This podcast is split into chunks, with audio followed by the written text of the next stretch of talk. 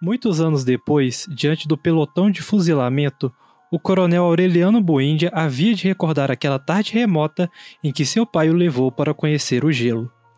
É assim que o autor colombiano Gabriel Garcia Marques começa a sua obra mais conhecida, que é Cem Anos de Solidão. Meu nome é Matheus, eu tô aqui com meu amigo Davi, e sejam bem-vindos ao Ficcionário, um podcast sobre livros. E aí, pessoal, tudo bem? Eu sou o Davi. É, eu e o Matheus, a gente, nós somos formados em Direito pela PUC, nós somos advogados, e a nossa amizade começou ainda na faculdade, né, Matheus? Então, assim, a gente se conheceu em 2011, então, ou seja, já faz 10 anos aí que a gente é amigo, e esse ano a gente resolveu iniciar um, um projeto que é gravar um podcast falando sobre as nossas leituras, né? Eu e o Matheus, a gente sempre gostou muito de ler, e, e a gente sempre teve conversas, né, sobre os livros que a gente lia. E aí a gente, a gente falou, oh, por que não transformar essas conversas em, um, em uma gravação? Quem sabe isso pode ser interessante para outras pessoas, além da gente, né? E desde então, é, com essa ideia na cabeça, a gente criou essa, esse projeto do, do Ficcionários que está começando agora. E aí, é, o primeiro livro que a gente escolheu para trabalhar não podia ser outro, né, que é um autor que eu e o Matheus a gente é fã, que é o Gabriel Garcia Marques. E aí a gente pegou o livro dele que é, é a principal obra dele, né, ganhadora de Nobel, que é Os 100 Anos de Solidão. Exato. É, o Cem Anos de Solidão é a principal obra do autor, né, a mais conhecida. Apesar dele mesmo já falar que prefere outro livro, não, não me fugiu à mente agora qual que ele falou que é o favorito dele. É o Amor nos Tempos Mas... de Cólera, talvez? Não. Ah, eu não sei, eu acho que também não é. Mas dizem que o Amor nos Tempos de Cólera também é muito bom, mas eu, eu nunca li também, né? Eu, mas, eu tô, eu tô lendo. 100 anos... Ah, você tá lendo? que sim, legal. Sim. Tá, tá curtindo? Como é, que, como é que tá? Pois é, nessa que a gente ia falar do Gabriel Garcia Marques pra, nesse podcast, eu peguei o Amor nos Tempos do Cólera pra ler um pouquinho, né? Eu falei, ah, vou ler aqui só pra ver como é que é. Aí eu já li uns 50 páginas dele, porque o cara tem uma magia, né, cara? É foda. É, é a magia. Inclusive, a gente, eu tava até conversando com o Davi aqui em off antes de iniciar o podcast, que eu já tinha lido 100 Anos de Solidão há muito tempo atrás, na época da faculdade ainda. Eu tinha gostado muito. E que recentemente, quando a gente teve a ideia de gravar esse episódio pro podcast sobre esse livro, eu comecei a meio que reler apenas alguns trechos dele para dar uma lembrada mesmo. E eu acabei ficando absorvido e acabei lendo o livro todo de novo. Não, é maravilhoso. Porque a escrita do, é, a escrita dele é fora, fora da curva, né? E eu cheguei na conclusão, inclusive, que provavelmente esse é meu livro favorito, sendo bem honesto para você. É, eu vou te dizer é... também que eu acho que até o momento, pode ser que eu ainda leia alguma coisa que, que seja muito especial para mim, né, e tal, mas é, no momento, até agora, eu acho que 100 Anos de Solidão foi a coisa mais, mais marcante que eu li é, é, em literatura, assim.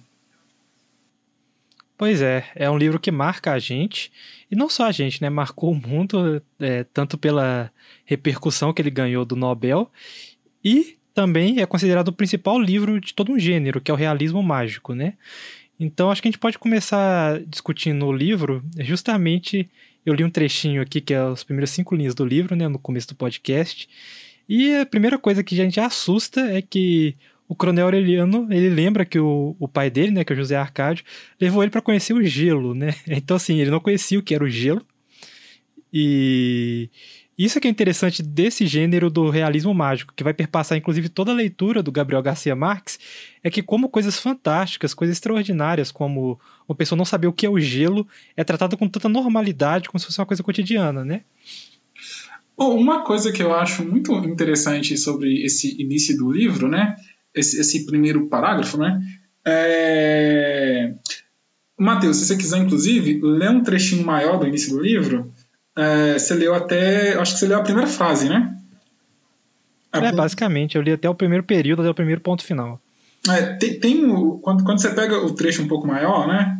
É, se você quiser até ler esse trecho, que vai até. Se você quiser que eu leia também, não tem problema. É, eu acho que ele tem uma característica é, que, que, é engraçado.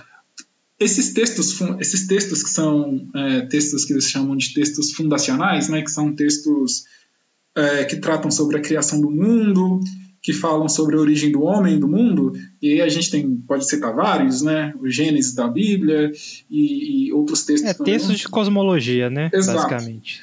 O, o, o que eu acho engraçado, talvez, que eu acho bem peculiar no, no, no 100 anos, é que a gente né, trata o, o, o livro como ah, é o livro dos bons dias, né, o livro da família e tal, mas muito também é o livro sobre aquele mundo, né, sobre Macondo, né, que é o local onde eles vivem. E esse primeiro, esse primeiro trecho do livro, pelo menos quando eu li, eu tive uma impressão muito grande de estar lendo o, a, a, a origem daquele mundo, como se eu estivesse lendo os primeiros versículos de Gênesis na Bíblia, sabe? É, ele fala, não é, que, o mundo era recente e as coisas careciam de nome, e para mencionar você precisava apontar com o dedo, e, e é como se ele tivesse ali, naquele momento do livro, é, contando para você não só a origem da, da família, né? não só a origem, da, não só o início do livro, mas como se ele tivesse também tipo, te apresentando a origem daquele mundo onde a história se passa. Eu achei assim, essa sacada do Gabriel assim, genial. Assim. Foi, era só esse comentário, Matheus, que eu queria fazer. E essa sacada, ela não é, não é genial só por isso, né? Porque se terminasse aí, já seria genial por si só, mas vai além, porque a obra é cíclica, né? Começa com a origem e ele realmente passa essa sensação. E no final do livro tudo é destruído, né? Então Exato. a gente vai desde a origem até o apocalipse. Então, assim. É como se fosse isso mesmo. É, é inclusive a, a, a, tratar, a tratagem. Me tem uma palavra que agora, o tratamento é, do tempo na obra, né, é cíclico, né? É, é bem interessante como Gabriel Garcia Marques ele trabalha essa questão da passagem no tempo da obra e da construção do Gênesis, que vai, tem o comecinho, tem o, a gente vê essa cidade que é Macondo crescendo e prosperando, depois a gente vê a queda da cidade e a gente chega num ponto em que basicamente tudo é destruído e não sobra nada, né? Sim. É... Mas de fato, acho que vale até a pena ler esse trechinho que você falou mesmo. Eu vou até, dar um, vou até ler aqui pro ouvinte agora, para vocês pegarem mais ou menos como é que é a vibe do Gabriel Garcia Marques nesse começo do livro. Então, o trecho que, que eu e o Davi estamos comentando é o seguinte. Macondo era então uma aldeia de 20 casas de barro e taquara, construídas à margem de um rio de águas diáfanas que se precipitavam por um leito de pedras polidas, brancas e enormes como ovos pré-históricos. O mundo era tão recente que muitas coisas careciam de nome, e para mencioná-las se precisava apontar com o dedo. Então esse é o primeiro parágrafo do livro, é, e esse, esse parágrafo é tão genial porque ele já condensa duas informações muito essenciais sobre, sobre o livro. A primeira é o gênero dele, o realismo fantástico, que igual eu falei, é, o realismo fantástico, a principal característica dele é tratar situações mágicas como se fossem coisas do cotidiano. Por exemplo, o coronel Aureliano não conheceu o que é o gelo. E também já introduz essa questão do tempo, como que o tempo é tratado na obra.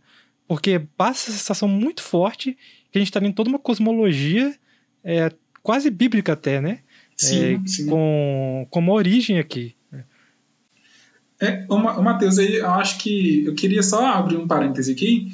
É, eu posso estar errar aqui uma outra informação, porque eu não estou aqui com o texto na, na, mão, assim, mas fala sobre como que 100 anos foi escrito pelo Gabriel, né? É, que, que é, eu acho que a própria história de, de como o livro foi escrito é muito interessante. Eu vou fazer só um resuminho aqui, porque é para não ser né, muito longo. Parece que quando ele estava fazendo, como eu disse, eu posso errar uma informaçãozinha ou outra aqui. Parece que ele estava fazendo uma viagem para a praia com a família e aí a ideia do livro veio tipo como um raio na cabeça dele, né? E ele falou, ó, oh, tem que escrever isso. Isso aqui é importante. Ele virou para a esposa dele e falou, ó, oh, eu vou ficar aqui um tempo escrevendo aqui, talvez leve uns seis meses para terminar. E quando terminar, aqui, tem umas economias aqui e tal, que a gente pode se virar por esse tempo, e eu vou gastar meu tempo inteiro escrevendo esse livro.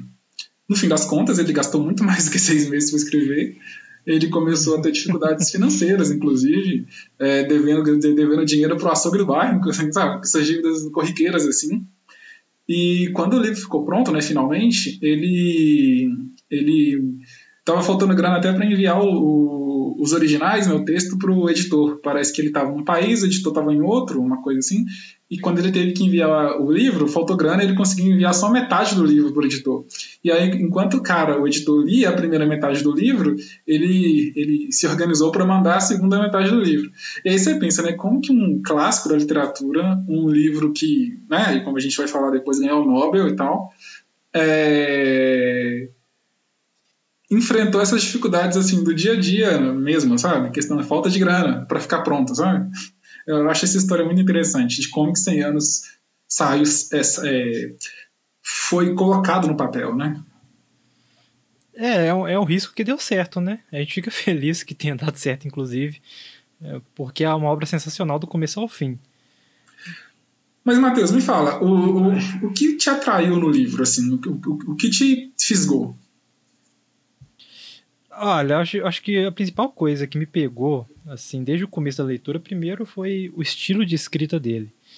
É, porque Sim. tem obras que são muito bem escritas, é, tem uma escrita muito clara, mas é uma escrita sem sabor, uma escrita anódina, né?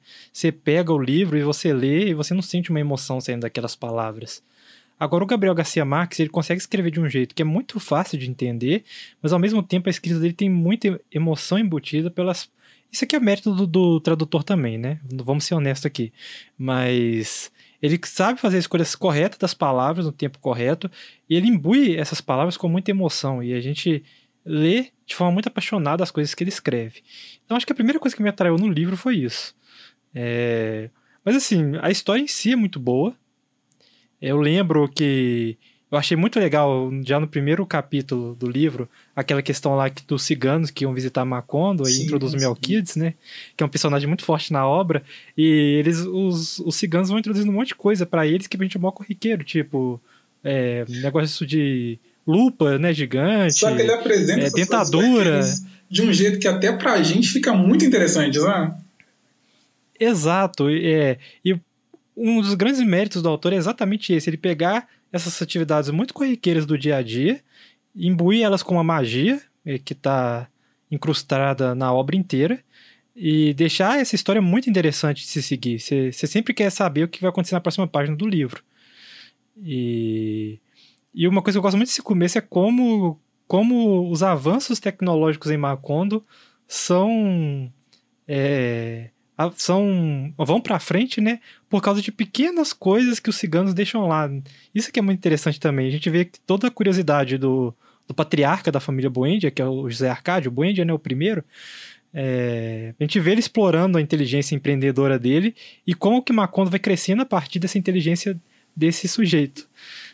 E isso é meio que, se a gente for levar a fundo, é, como que Macondo é construída, esse é um livro assim, muito regional, ele é muito quem é da América Latina consegue ver esse livro no dia a dia. Ele é um livro que está presente em, em, todo mundo que mora aqui né, na região sul do mundo. E é, eu acho muito interessante como que Macondo ela, ela é um reflexo disso daí, né? Sim.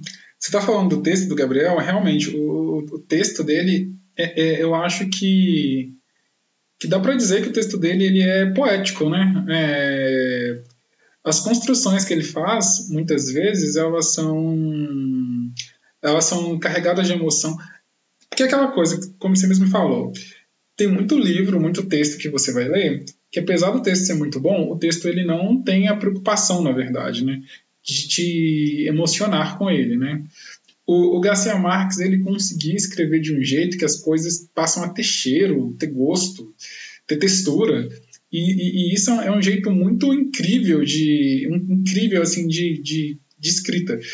Tem um trecho específico que eu não vou citar, eu não vou citar o trecho aqui, mas só comentar sobre ele. Tem um determinado momento do livro que que aparece um personagem e que todas as vezes que esse personagem aparece, ele é acompanhado com mais uma vez, né, a questão do realismo mágico, né?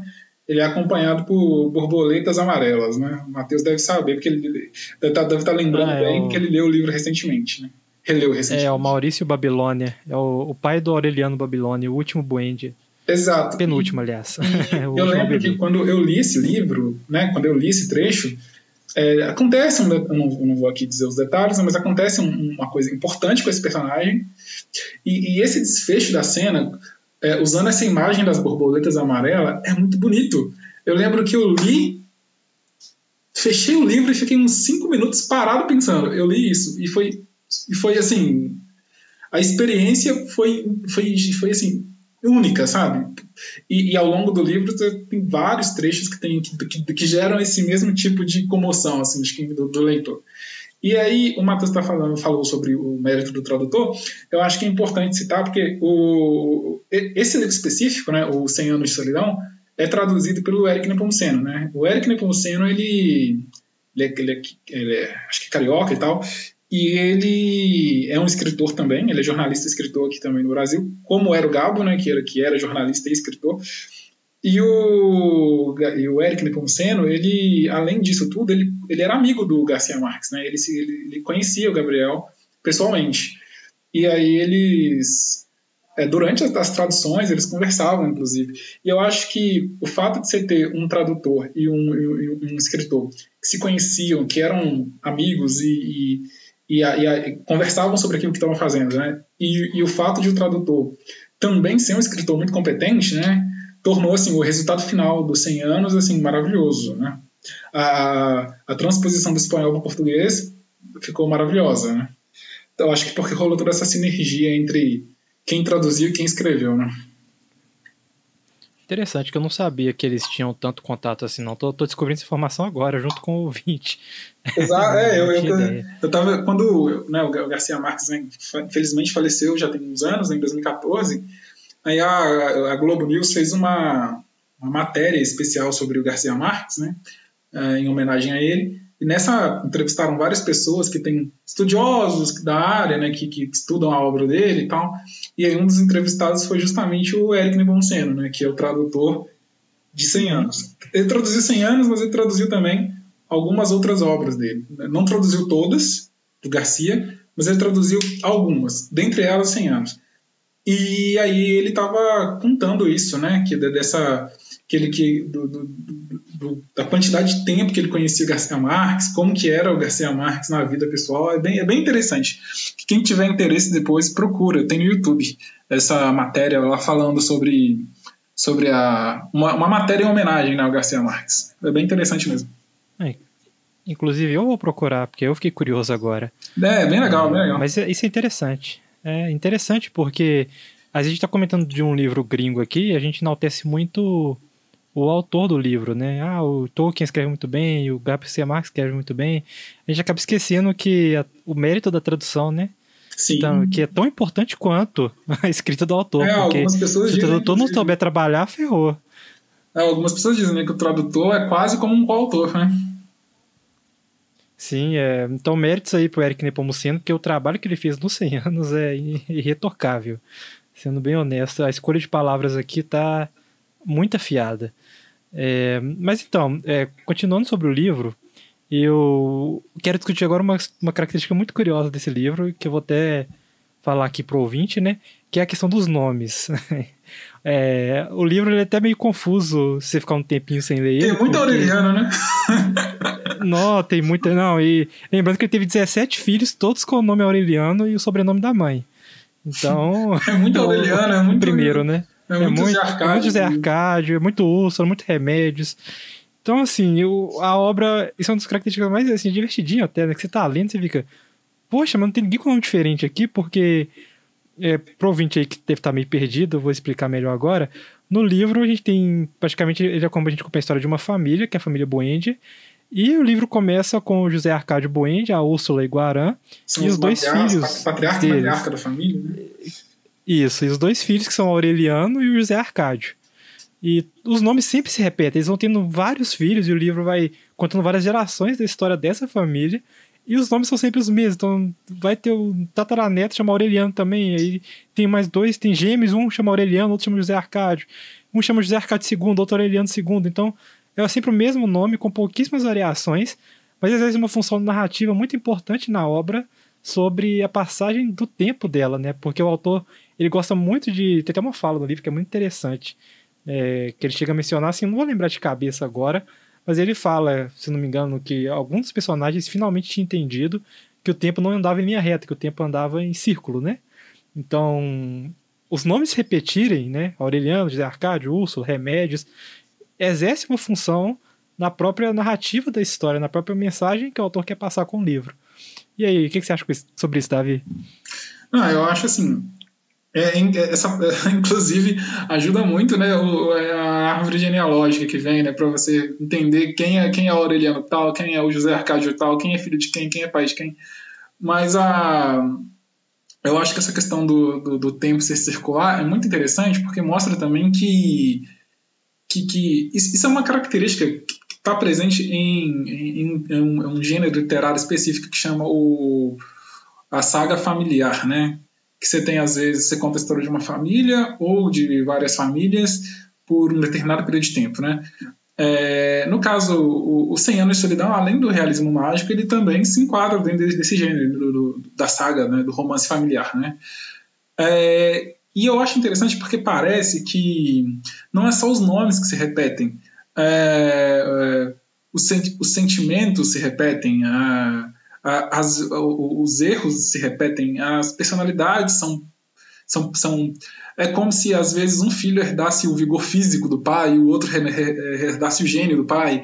E aí o neto se parece com o avô e o avô e o bisneto se parece com, a, com, com o pai. E é uma mistura de, de personagens e de personalidades que você vê que às vezes não é só a, o nome. O nome ele, ele apenas está demonstrando essa circularidade do tempo, mas também da, das características, sabe? Eu acho isso bem legal, assim. Não, sim, é, a gente, principalmente assim, que a gente tem o José Arcádio, né, Buendia, o primeiro patriarca maior, assim, da, da história, que, que inclusive, é, para mim, tem um dos arcos mais interessantes com ele sendo amarrado lá debaixo da árvore, mas enfim, ele, sim, sim. ele, ele tem essa mentalidade, essa personalidade empreendedora, né, ele, no livro até cita que ele, quando da fundação de Macondo, que ele é um dos fundadores, que ele dispôs as casas de certa forma que nenhuma casa tivesse mais sol que a outra. Então, esse nível de, de detalhista e empreendedor que o cara era, né? Sim, sim. E a Úrsula. é... José Arcádio tava colocando esses carinhos, né? Os coaches, startups aí pra, pra aprender com ele. Exato. Não, e, nossa, uma coisa que tem que comentar depois, eu vou até abrir um parênteses aqui pra não esquecer. A história de que levou José Arcádio a fundar Macondo com Prudência Guilar aquela parte do livro é muito boa. E a gente precisa discutir isso, isso depois. Mas voltando no, no assunto que eu tava falando, que você falou, né, que os filhos e os netos eles vão herdando as características, inclusive de personalidade dos pais e avós, isso é muito claro, porque a gente tem o José Arcádio Buendia, o primeiro, que ele tem essa mentalidade detalhista, empreendedora, é um cara muito mão na massa. A gente tem a Úrsula, que é meio que cai naquele arquétipo da dona de casa que, que manda em tudo e que também sabe se virar muito bem. E, e a gente tem o. Oh, mas sobre a Úrsula, dele... só um comentário. É, hum. é, é, é, incrível como a Úrsula ela é uma, uma espécie de força de, que gera estabilidade, né? Porque é, é como se ela estivesse ali para, apesar do livro ser um livro de realismo mágico, a Úrsula meio que mantém tudo, sem, tudo o tempo todo com o pé no chão, sabe? E ela tá ali por muito tempo. Eu acho que talvez seja a personagem que tá ali por mais tempo, sabe? É, na obra, sem sombra de dúvidas. Ela, ela morre com mais. Não, tem, tem uma personagem que morre dura mais que ela, que é a Pilar Terneira. Sim. Que é a mãe do. Que é a. a esqueci do. É porque todo mundo chama José Arcádio. É a mãe de um dos José Arcádio e de um dos Aurelianos. Acho que é o José Arcádio II e Aureliano II. Sim, sim, a Pilar Terneira, mas... ela, na verdade, ela tem um filho com. com. Ela tem um filho com. O José, com José Arcádio, Arcádio. José Arcádio, filho do primeiro José Arcádio. Filho Isso, do se não me engano, se não me engano, do primeiro Aureliano também. O Aureliano II é filho dela. Sim. É, é sim, sim. Mas, mas enfim, assim, a gente nota essa característica da passagem de personalidades muito claro, porque a gente tem o Zé Arcádio, o empreendedor, a Úrsula, essa mulher que, esse, esse arauto da, da estabilidade, e, e a gente tem o José Arcádio, o filho, o filho do José Arcádio Bandido da Úrsula, que herdou muita coisa do pai, né? E o Aureliano, que também tem uma personalidade dele que é muito própria, que vai sendo sempre passada é, pros, pros filhos e netos, né? Como a questão deles ter um cara muito revolucionário, ele luta na guerra. A gente tem filhos dele também que vão querer lutar na guerra, etc. Então, assim, essa questão da, das personalidades que você falou é muito verdade e entra muito na questão da passagem de tempo da obra andar em círculos, que é uma das temáticas centrais do livro. Mas, soltando um pouco aqui agora, retroagindo um pouco o assunto, é, assim, o mito de fundação de Macondo é muito interessante. Porque, com aquela história do Prudência Aguilar, né? Porque a gente vê aquela cidade nascendo, E ela nasce meio que por contingência, porque eles estavam procurando o oceano e no meio do caminho viu que não iam chegar e também não dá para voltar atrás. Vamos fundar aqui mesmo, porque é o que, é o que tem para hoje. é o que dá para fazer. Então, assim, é uma cidade que tem uma história muito rica, mas que nasceu de uma completa eventualidade do destino. E, assim, o, fato do José Arcádio querer fundar Macondo em primeiro lugar é uma história muito engraçada sobre um arquirrival dele que desconfiava que ele era brocha. Então, assim. é. É muito, é muito bom, né? É um trem, assim, muito assim. É muito bom, velho, porque... é engraçado e muito bom. é, é, engraçado que, tipo, pô, você tem essa cidade foda, um bilhão de história acontecendo aqui, e tudo isso aconteceu porque lá atrás o Prudência Aguilar brigou com o cara. Ô, Matheus, Matheus, mas pensa pra você ver. Quantas coisas no mundo real, quantas coisas no mundo real, na história oficial, não aconteceram por motivos idiotas? Com certeza, cara. pois é. é. Isso até isso é real, né? Assim, tá, tá na pegada do realismo da obra, nem do mágico isso, é do real mesmo, porque a gente Não, esse, negócio, esse negócio eu acho que tá mais perto do real do que do, do, do, mágico, sinceramente. Total, total. É aquele negócio meio efeito borboleta, né? Porque foi algo lá atrás, assim, ah, não, o cara brigava de galo, aí ele ganhou uma briga de galo, e o cara ficou puto, falou que ele era brocha, e aí ele saiu da cidade, matou o cara, o fantasma do cara começou a amaldiçoar ele, ele saiu da cidade e fundou Macondo. Esse é o, esse é o mito de fundação de Macondo. Aí você fica. Que é maravilhoso! É, marav é maravilhoso, exato. Porque, assim, é, é uma cidade muito central na obra e não tem aquele, aquele negócio de se levar muito a sério, sabe? Ah, não, precisa de um super feedback sério aqui. Não, é algo engraçado e que funciona muito bem, sabe? E que, sinceramente, eu acho que, apesar de tudo, é muito real. É, sim, muito real. As coisas grandes não, não precisam de motivos extraordinários para acontecerem, sabe? Às vezes elas acontecem mesmo. Sim. E isso está permeado né, no livro inteiro. É, por exemplo, é igual eu tava falando no começo do episódio, quando o José Arcádio ele sempre visitavam ciganos, né? o Melquides chegava lá com uma novidade que eles não conheciam. Inclusive, chegou, às vezes até com um tapete voador, tô lembrando aqui agora. É. Enfim, aí. E, e assim, é, avanços tecnológicos significativos na cidade foram ocasionados por artefatos fúteis que os ciganos traziam para lá, tipo dentadura, é, os instrumentos lupa. de orivesaria, lupa, exato. Então, assim, é, como, como que coisas aparentemente pequenas às vezes criam coisas muito grandes. E isso é algo que o autor trabalha ao longo do livro inteiro e continua bom do começo à última página, da primeira até a última página do livro. Sim, sim. É, e, e, assim, sobre a questão dos ciganos, eu acho que, né, posso estar interpretando de um jeito errado, mas a, impressão que eu tenho é que os ciganos, eles são tratados ao mesmo tempo como, como pessoa, principalmente Melquiades, né, ah, que é o cigano que tem mais destaque no livro, né? ao mesmo tempo como pessoa, mas também como uma espécie de entidade, né, você nunca sabe até que ponto Melquiades ele é uma pessoa, ele é, uma, ele é uma, um ser é, sobrenatural, né? E, e, eu acho que isso faz parte do realismo mágico. A, a, além dessa questão de tratar coisas mágicas como se fossem normais, né? E aí um, um outro exemplo, né? Tem um determinado momento do livro que aparece uma personagem que ela é tão bonita, tão bonita, tão bonita que ela chegou um momento que ela simplesmente foi arrebatada. Ela, ela foi levada da Terra para os céus, como se a como se, se a Terra não merecesse é, uma beleza daquele nível, sabe? É, e isso no livro é tratado como se fosse algo corriqueiro. Ah, eles não, é, não, não tratam como se ela tivesse, sei lá, viajado e ido morar em outra cidade. É, eles não tratam isso como extraordinário.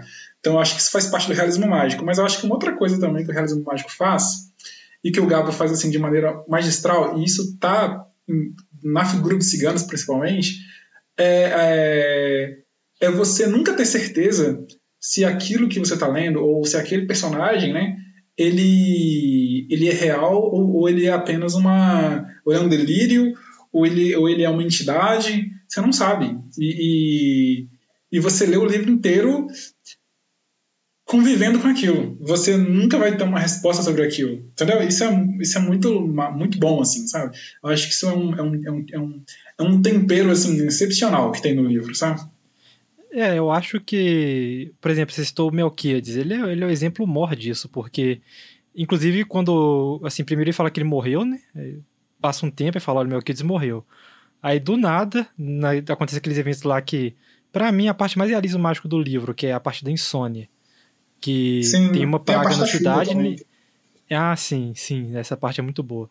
Ah, mas a da insônia, voltando, tem, tem uma, uma praga na cidade e ninguém consegue dormir mais. E porque ninguém mais consegue dormir, a memória deles vai começando a falhar com o tempo. Porque dá um, um tilt no cérebro lá.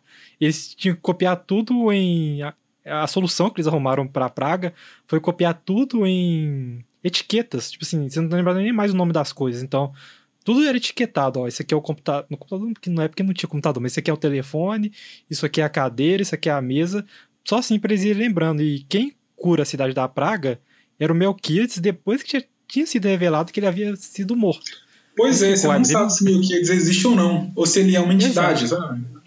Exato, e inclusive a justificativa que o, que o, que o Gabo dá para a volta do Melquiades não é uma justificativa assim narrativa, ele só fala, o Melquiades ele simplesmente se cansou da solidão da morte. Ele voltou porque estava cansado de ficar sozinho. E é isso, ele não vai te dar uma, uma justificativa científica, exauriente, porque o realismo mágico não está interessado nisso. As coisas simplesmente acontecem, não tem explicação para elas acontecerem, e, e, simplesmente é dessa forma. E é bom por causa disso. É, eu acho que eu vejo. É, hum, pode ter um negócio assim. Mateus, eu te interrompi. Ah, não, tá, tá de boa. Assim, eu vejo. Às vezes eu tô. Eu, eu sou um cara que gosta de se autoflagelar, sabe? Às vezes eu vou. Eu vejo críticas de coisas que eu gosto só para ver se tem alguma ali que é mais válida e tal. E geralmente as críticas contra o Gabriel Garcia Marques, contra principalmente esse livro, tá justamente no fato que ele não explica as coisas. Eu falo, essa é a melhor característica do livro. É, se você acha que isso é um problema do livro, você não entendeu o gênero, entende? Esse é o é, trunfo do livro, na verdade. Esse é o trunfo, exato, esse é o trunfo do livro. Então, assim, poxa, né? Mas pode, pode falar aí o que você ia falar. Não, não, eu só digo assim, ah, é, quando eu li 100 anos, isso já tem um tempinho, até a, a, história de como a gente viu 100 anos, ela também é uma história engraçada, né? Porque é, o, o, livro foi dado, na verdade, de presente para o Matheus, é, de aniversário. Isso foi na época da faculdade ainda, a gente, a gente deu o livro, um grupo, um grupo de amigos, né, a gente comprou e deu o livro de presente para ele. É, ele leu, gostou, e aí ele depois me emprestou o livro e eu li. Então, assim, a gente deu de presente, depois o Matheus emprestou para mim e eu li. Foi isso. Isso foi, já tem um tempinho, né, que a gente, que a gente lê pela primeira vez. E, e... Só que o que acontece? Os 100 anos não foi a minha primeira experiência com realismo mágico. É... E, e, mesmo não sendo a minha primeira experiência, eu achei impactante demais.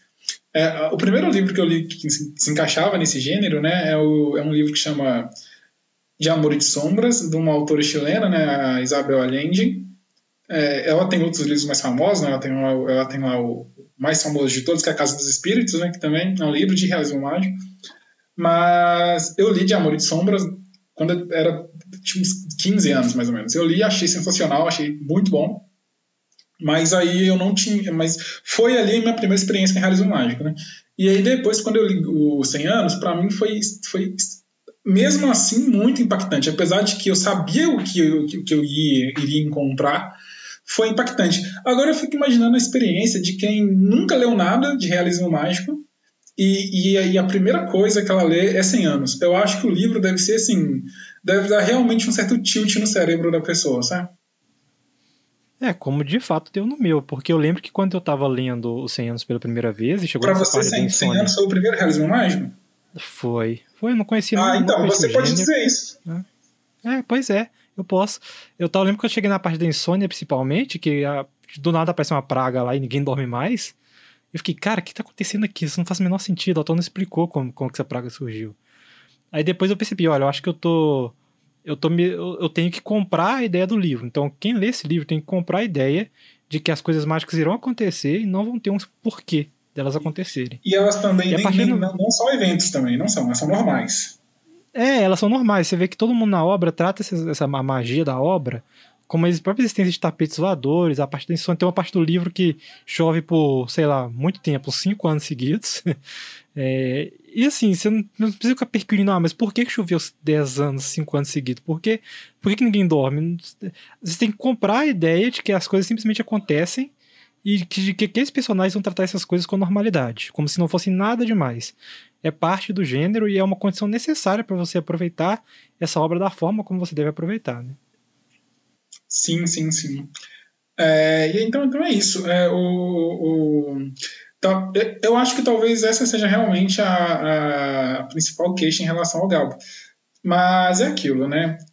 Uma, a partir do momento que você aceita isso, você aceita que nem tudo vai ter explicação e que a mágica naquele mundo existe e ela não é tratada como algo excepcional, é, ela, ela tá ela tá plasmada naquele universo, você, cara, apenas se deleita, sabe? Então, assim, a gente quis começar com Garcia Marques porque eu acho que é o tipo de coisa que não tem muito erro.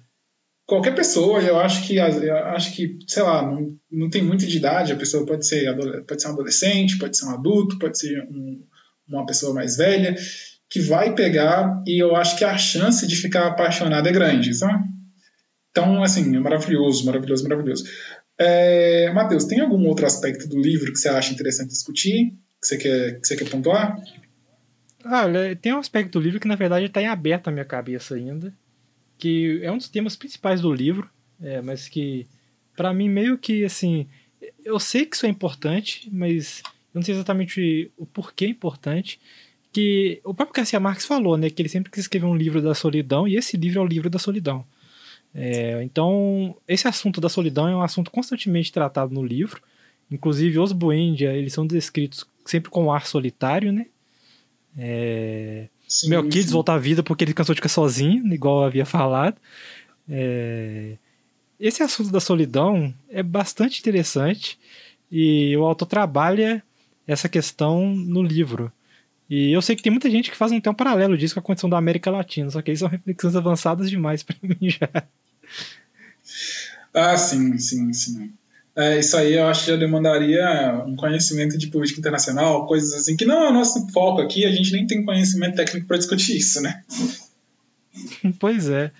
Mas, enfim, é, é, muito interessante como o autor aborda essa questão aí, porque todos os personagens eles são sozinhos, eles são solitários. É, inclusive, até na, na hora da morte, né? Sempre quando o personagem vai morrer, muitas vezes preveem a própria morte. É, por exemplo, a Maranta, ela fez a mortalha lá, costurou a mortalha, ela falou que ela iria morrer depois que ela terminasse a mortalha. Ela morre depois que ela termina a mortalha. A Úrsula fala que está esperando só a chuva estiar para morrer. Então, isso acontece muitas vezes no livro. E todos aqueles personagens, no final das contas, eles morrem sozinhos. É, então, o autor meio que até passa essa, essa mensagem de que no final todo mundo está sozinho. É, a solidão ela não é tratada assim de forma direta no livro, mas ela permeia toda a estrutura da obra. Então é bem interessante como o autor trabalha esse assunto. Sim, eu acho que o trecho final do livro, também não estou com ele aqui, o último parágrafo do livro dá um remate justamente nessa questão de como que, que, que no, fim, no fim das contas é, a gente vai sozinho, né? É, sim. É, é, no final das contas é isso. É, e os personagens, assim, que é interessante tá, tá na construção dos personagens, porque quando os personagens estão sendo construídos, um vício que ele retrata sempre que os Buendia têm é o vício deles sempre faz, querem fazer, eles alguma tarefa repetitiva para aplacar a solidão deles. Então, por exemplo, o coronel Aureliano Buendia, ele ele fazia os peixinhos de ouro na, na oficina de ourivesaria, né? E e tem uma, um momento no final do livro, depois que ele termina de lutar todas as guerras lá, e se, se ferra muito e etc., que ele simplesmente tá naquela fase da vida que ele não quer nada com nada, ele tá lá, sem nada para fazer, e ele fazia peixinhos de ouro, é, vendia os peixinhos de ouro, pegava as moedas de ouro, derretia e fazia mais peixinhos de ouro. Então, assim, ele fazia isso só para aplacar a solidão dele, porque ele não tinha mais nada para fazer. Então, ele ficava muito sozinho com ele próprio. E não só é. Aureliano, vários personagens da obra isso aparece, né? Mas você está falando do Aureliano aí, eu lembrei de uma coisa. É, uma característica do, do Garcia Marques, né, é que ele antes de escrever uma, antes de escrever há 100 anos, né, ele tinha alguns outros pequenos livros menores, ou livros de contos, né, romances, novelas, né, que não chega a ser um romance, ou contos, onde ele já trabalhava alguns conceitos, alguns conceitos que depois, em 100 anos de solidão, ele, ele trabalhou com mais, né, mais, de forma mais extensa. É, por exemplo, Macondo não, não aparece pela primeira vez em 100 anos, né? Em outras obras dele, Macondo aparece também. É, outras, ah, não sabia disso não, que legal. Sim, Macondo é cenário de outros livros com outros personagens, né? É, de contos, na verdade. E, e aí tem uma, tem uma coisa engraçada, tem um livro dele que, que chama Ninguém Escreve ao Coronel. É, que, que, que, basicamente, eu, eu acho, eu não vou saber dizer se esse Ninguém Escreve ao Coronel, se ele é antes ou se ele é posterior aos 100 anos, mas é como se ele pensasse é, um tema trabalhado em 100 anos, que é a questão do, do, do Aureliano ficar esperando a aposentadoria, não sei se Matheus que ele luta as guerras todas, depois ele volta para Macondo e ele fica aguardando é, o reconhecimento do governo pelas guerras que ele lutou, né? As pensões, né? Esse, esse assunto é trabalhado no livro, assim, eu lembro. Então, parece que esse assunto gera um conto inteiro à parte, que chama esse, Ninguém Escreve o Coronel. E depois eu queria ver. Uma coisa que realmente eu tenho curiosidade é, é, é, é ler esses contos do, do Garcia, né, Marx? Porque é, ao que tudo indica, assim, é, é, ele tem, ele é muito famoso pelos romances, né, os grandes romances dele, que é os 100 anos, que ganhou o Nobel e tal. Tem o Amor nos Tempos do Cólera, que também é um romance extenso, que, que, que todo mundo classifica como o segundo maior, né, o segundo, o segundo mais importante, mas ele também ele é considerado assim um mestre na, nos contos, né? Ele é ele domina 100%, né? Dominava 100% essa, essa arte né, de escrever contos. E, e, e esses contos, eles né, tratam de maneiras individuais, individual, assim, vários dos temas que ele compilou em 100 anos. Uma hora eu quero parar para ler o é, livro de contos dele, porque parece que deve ser uma experiência muito boa também, sabe? O que eu sei dos 100 anos, assim, de que não chegou no livro final, é que o Gabriel Garcia Marques ele lançou uns capítulos para mídia antes de publicar os 100 anos. Se não me engano, lançou sete capítulos. E esses capítulos, assim, não são a versão final do livro, e tem várias micro alterações. Por exemplo, uma delas eu sei, porque eu estava lendo a matéria esses dias. É, quando o coronel Aureliano nasce, é, ele é descrito como, olhos, como tendo olhos atentos, né? Ele olhava tudo, muito atento e tal. Já na, nessa versão barro dos 100 anos, vamos dizer assim, o coronel Aureliano Buendia, ele já não tem essa característica quando ele nasce. Então, assim, eu sei que tem esses, esses capítulos perdidos, vamos colocar assim, que sinceramente eu tenho muito interesse em pegar para ler. Qualquer dia desses, provavelmente eu vou pegar para ler. Bom, eu podia mandar reportagem, fiquei interessado também. Pois é, interessante, né? É, eu adoro discutir esse tipo de coisa, porque às vezes a gente não conhece essa produção é que não, não, chega, né? É, eu tenho uma curiosidade também disso, de saber como que foi, como que foi feito, sabe? Ah, como é, qual foi o processo de, como é que foi? Como é que foi? De onde veio a ideia? Como é que foi? Sabe? Eu, eu, eu tenho essas curiosidades também. Ah, assim. cara, sendo bem honesto, eu fico imaginando, tipo assim. Putz, como é que esse cara teve a ideia de escrever esse livro, velho? Na moral. Porque é muito surreal isso aqui. Não, e... é muito genial. É assim, eu, eu, eu fico é. imaginando. Né? Eu acho que, que, que assim, existem, não só entre os escritores, mas acho que dentro das várias profissões, assim, tem, existem as pessoas que são competentes, são as pessoas que dominam o conhecimento técnico para executar aquela tarefa. E existem as pessoas que são geniais. É, e, e, eu acho que o, o Gabo tá aí, nesse grupo aí de geniais. Dentro do que ele faz, né, é, escrever romances e contos e tal, ele é genial. E, e eu acho que esse, esse tipo de coisa, o cara consegue o cara consegue fazer muito com a arte que ele, que ele domina, sabe? ele escreve. E, e, com essa arte de escrever, ele, ele faz muito. Ele transmite muita emoção, transmite, transmite muito. É, é a experiência de ler 100 anos é muito única. É, eu vou ter que dizer para o ouvinte o seguinte: esse livro, assim, vocês nunca vão conseguir entender a densidade desse livro sem ler esse livro, porque é uma experiência muito única. E a escrita do Gabriel Garcia Marques é indescritível, é, é literalmente indescritível. Então, é, para você entender o, o poder dessa, a potência dessa escrita dele, leiam o livro. É um ótimo livro, eu garanto que vocês não vão se arrepender. Pelo menos ninguém que eu recomendei se arrependeu, então é, vão fundo nele. Sim, sim. Vale muito a pena. E eu acho que uma informação interessante para arrematar essa conversa, então, é que o 100 anos né, foi, foi premiado com o Nobel de Literatura é, e uma das inspirações para os 100 anos, né, que depois o próprio Garcia Marques ele, ele disse que leu, né, entre as coisas que ele leu para antes de escrever 100 anos, ele leu um livro de um brasileiro, que é o Continente, né, que é a primeira parte do O Tempo e o Vento do Érico Veríssimo.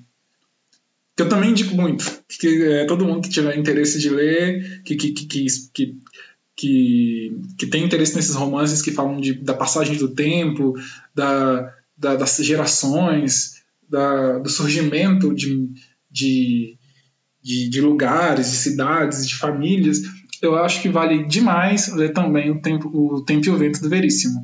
E, e aí é legal saber que, que, que, uma das coisas que influenciaram o Garcia Marques foi um brasileiro, né? Que foi o Érico Veríssimo com, com o Tempo e o Vento. É muito bom saber disso. Que de certa forma tem uma contribuição totalmente brasileira lá. Pois é, é interessante, né? Uma contribuição dos nossos para um livro tão genial. Eu sei que, assim, que ele também. Eu sei que, se não me engano, eu li essa notícia em algum lugar, eu não sei se ela está 100% correta, talvez não esteja. Então, é, chequem aí quem estiver ouvindo, mas, se não me engano, o Gabriel Garcia Marques também se inspirou muito na, naquela obra do Franz Kafka, A Metamorfose, né? O, do, ah, não sabia. Não sei, não sei se você sabe, mas na Metamorfose, aí conta a história de um, de um caixeiro viajante, chama Gregor, eu li esses livros esses dias, então a minha memória tá fresca. E, e o Gregor, um dia, ele acorda transformado em um inseto.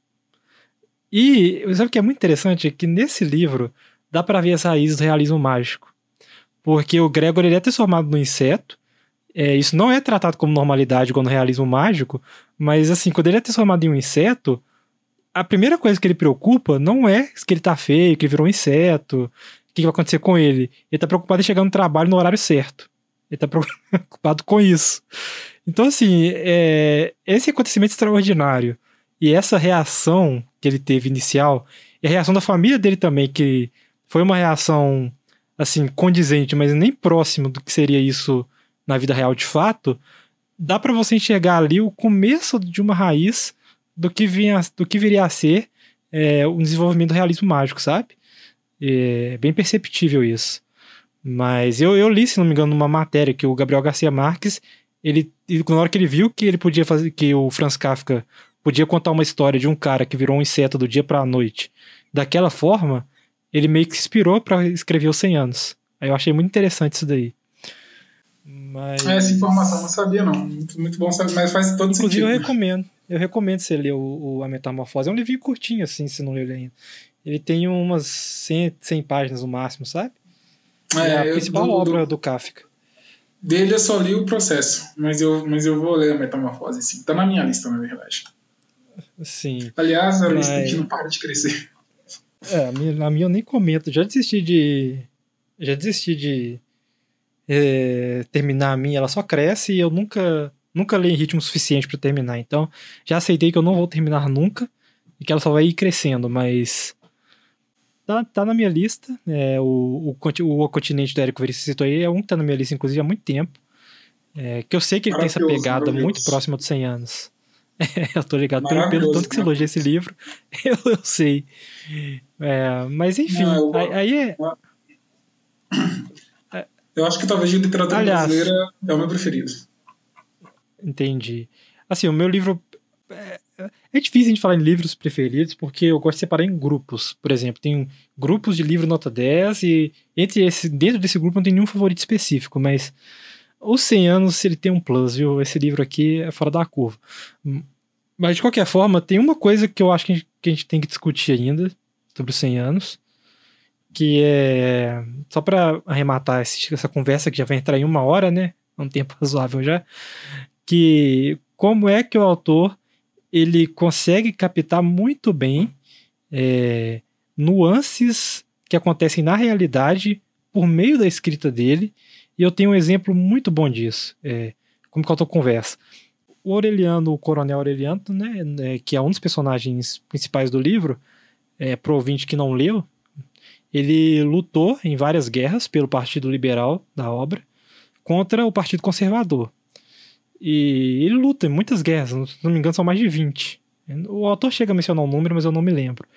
E, e chega uma hora lá que você toma um banho de realidade, porque o Coronel Aureliano está conversando com um dos amigos dele, que é o Coronel Gerineudo, e ele fala: Ô Gerineudo, você sabe por que, que você está lutando? Aí o Gerineudo fala: Não, estou lutando pelo, pelos ideais liberais, pelo Partido Liberal. Aí ele fala: Não, porque eu estou lutando por orgulho mesmo. é só por isso.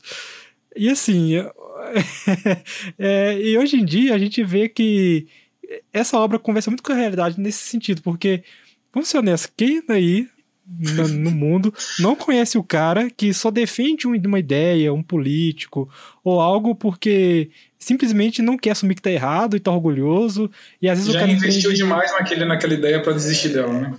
Exato, e assim, o coronel, o, o coronel Aureliano é exatamente isso, porque ele, ele ficou, ele virou o principal ícone do Partido Liberal, inclusive, ele vira o principal herói, ele vira um símbolo do, do, do liberalismo da obra, né? E, e ele fala, eu luto por orgulho, eu não luto pelos ideais, eu não, não, não me importo com os ideais. Ele chega nessa conclusão. E isso é muito interessante, porque eu citei esse exemplo, porque é um exemplo muito bom de como o autor ele consegue captar muita coisa que a gente vê é, até hoje no nosso dia a dia, né? Por exemplo, nesse exemplo que eu dei, a gente que investe tempo demais em algum, alguma ideia política e, e simplesmente ter orgulho dela para abandonar depois, mesmo que não, não concorde mais com ela. Mas tem vários exemplos disso que espalham ao longo de todo o livro. Eu acho isso muito, muito forte na, na escrita dele. Sim. É porque, apesar de, de toda a questão do realismo mágico, é, de toda a magia que envolve esse gênero, né, é, ele de tempos em tempos te dá uma fisgada de realidade, né? E, e, e aí você percebe que você, você, coloca o pé no chão de novo, né? É, ele faz muito isso mesmo. É, você vê que a magia ali na real é de menos, porque o, o realismo da obra, no sentido de construção dos personagens, a emoção que esses personagens passam e a leitura que o Gabriel faz de ações da vida real é muito bom. É, ele consegue escrever, descrever coisas, descrever sensações, descrever condutas que é muito difícil de serem descritas por serem condutas que muitas vezes estão incrustadas muito, muito fortemente no subjetivo das pessoas, né? E ele consegue fazer isso, é algo muito difícil de fazer. E eu acho que aí tá, por exemplo, a, a, habilidade dele como escritor, sabe? Que ele consegue. Isso eu acho genial. Ele consegue transferir sentimentos, é, sensações em palavras de um jeito que você pensa assim: é isso que eu sinto, mas eu não sabia que eu podia que, a, que, eu, que eu poderia descrever isso assim, sabe? E ele vai lá e descreve. É, é, é genial, assim, é genial. É, e toda vez é. que ele faz isso, a cabeça dá aquela explodida, né? Falando, é, é exatamente essa sensação, sabe? Que eu jamais conseguiria colocar em palavras e ele consegue. Sim, isso, isso, na verdade é um dos méritos do Gabriel, da habilidade de escritor que ele tem, tá? que é aquilo, não necessariamente escrever, não, não, é, não, não é só escrever dentro das regras gramaticais, obedecendo tudo certinho, não é só isso, é também escrever o, o po, poeticamente, né? Eu acho que, que, que, o texto do Gabriel Garcia Marques ele é poesia também, no fim das contas, é incrível. É eu acho, eu tenho a impressão que autores contemporâneos, tal, mais recentes, eu não sei, eu posso estar falando groselha, talvez eu esteja falando muita groselha, mas eu tenho a impressão que os pessoal escrevem certinho, assim, a gramática está em dia, as vírgulas e os pontos finais estão no lugar certo, tem ponto e vírgula bem usado. Enfim, é uma leitura boa de se fazer, mas assim, para você ir além disso, você tem que ter um compromisso com uma estilística que é, forma a sua voz de contar uma história. Tipo assim, acho que é muito importante um autor ter uma voz própria para contar uma história, e essa voz, ela não está em elementos de gramática, ela está em elementos de estilo. E cada estilo é igual a impressão digital, cada um tem o seu. É...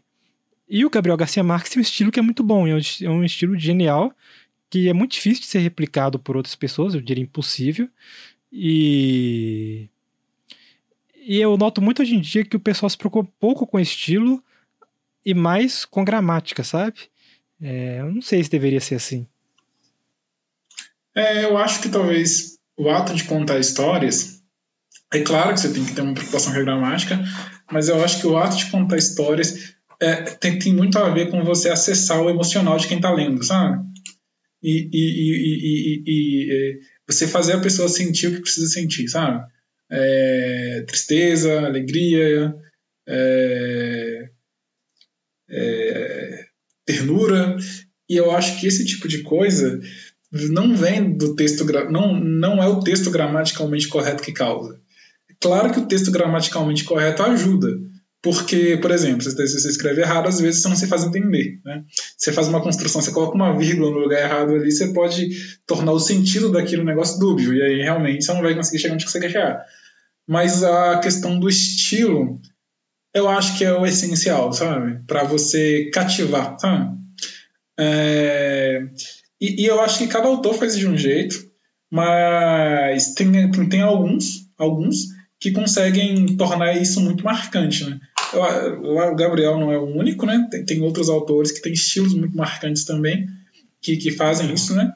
O que acessam Machado de Assis, todos esses Sim. autores figurões aí, Machado, Guimarães Rosa, eles são autores que têm um estilo muito específico, né?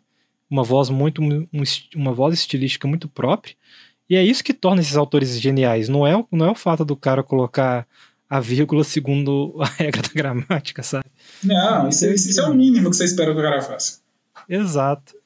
Isso aí é o é arroz assim com feijão. Para as crianças dos adultos. Exato. Ai, ai, mas. Então, acho que a gente pode encerrar o primeiro episódio por aqui, não é mesmo? Sim, sim. E aí a nossa intenção é, a gente falou, claro que a gente não esgotou nem, nem 10%, nem 1% do que é o livro e tal. É, a gente recomenda demais que leiam o livro é, é uma experiência muito, muito diferente, assim.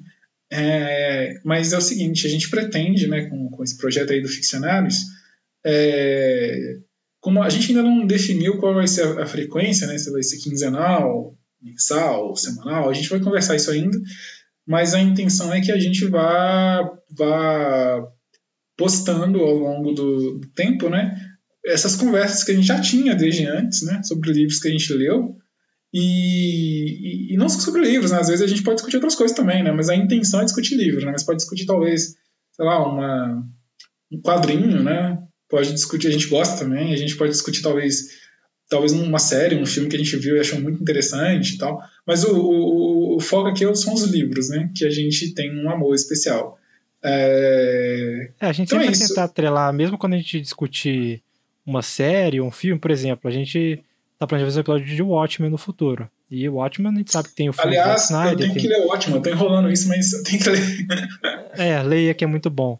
E tem, tem o filme do, do Zack Snyder, tem a série da HBO recente. E eu acho que dá pra gente, quando a gente for gravar o episódio do Watchmen, pra falar dos quadrinhos, a gente pode discutir o livro, pelo menos o filme do Zack Snyder, que eu acho que vale uma discussão, porque é um filme que levanta paixões. Tem gente que ama, tem gente que odeia. Eu tô do lado que odeia. Mas. Eu não vou opinar porque eu não vi nenhum dos dois, nem li o livro, nem li, nem li o filme. Nossa, nem li cara. Ainda.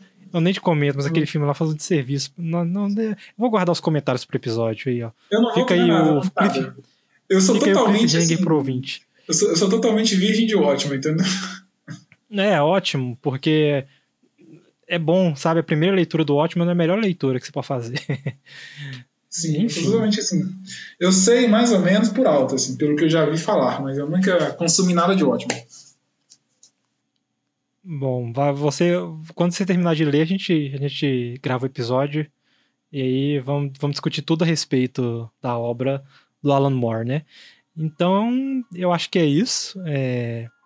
Muito obrigado para quem escutou até aqui. É, se você curtiu esse podcast, eu peço que compartilhe com os amigos, dá uma ajuda aí pra gente atingir mais gente. E falou! É, gente, um abraço aí para todo mundo e a gente pretende em breve estar tá aí com mais um episódio sobre um outro livro ou quadrinho que a gente vai amar ou quem sabe odiar, né? Vamos ver o que a gente vai falar sobre. Exato. Até mais então, pessoal. Abraço, gente. Tchau, tchau.